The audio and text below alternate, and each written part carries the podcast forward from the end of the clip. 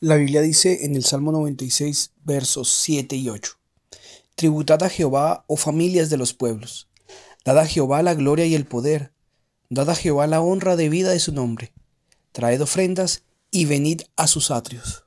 En este texto bíblico se nos anima a tributar a Jehová y darle gloria a Él. En pocas palabras, se nos anima a manifestar o ofrecer adoración a nuestro Dios a través del reconocimiento de su señorío sobre nuestra vida, entregándole adoración a través de acciones, llevando a su templo, al lugar de adoración, ofrendas de gratitud.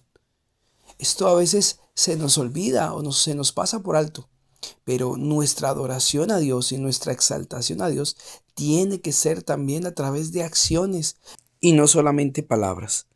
En este texto en particular se nos anima a tributar, dar y traer. Y esto también es una manifestación de honra y gloria a nuestro Dios.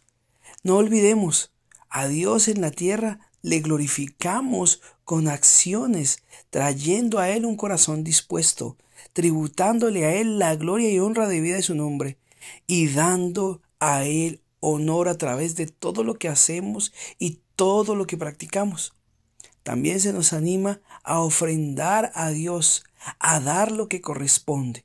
Cuando nosotros somos agradecidos, también a través de nuestras ofrendas y de nuestro dar a la obra de Dios, mostramos adoración, mostramos que lo respetamos, porque sustentamos su obra y hacemos que nada falte. Este es un buen tiempo para compartir y dar al Señor lo que corresponde. Bendigamos Demos, sustentemos la obra y aquellos que trabajan en su obra.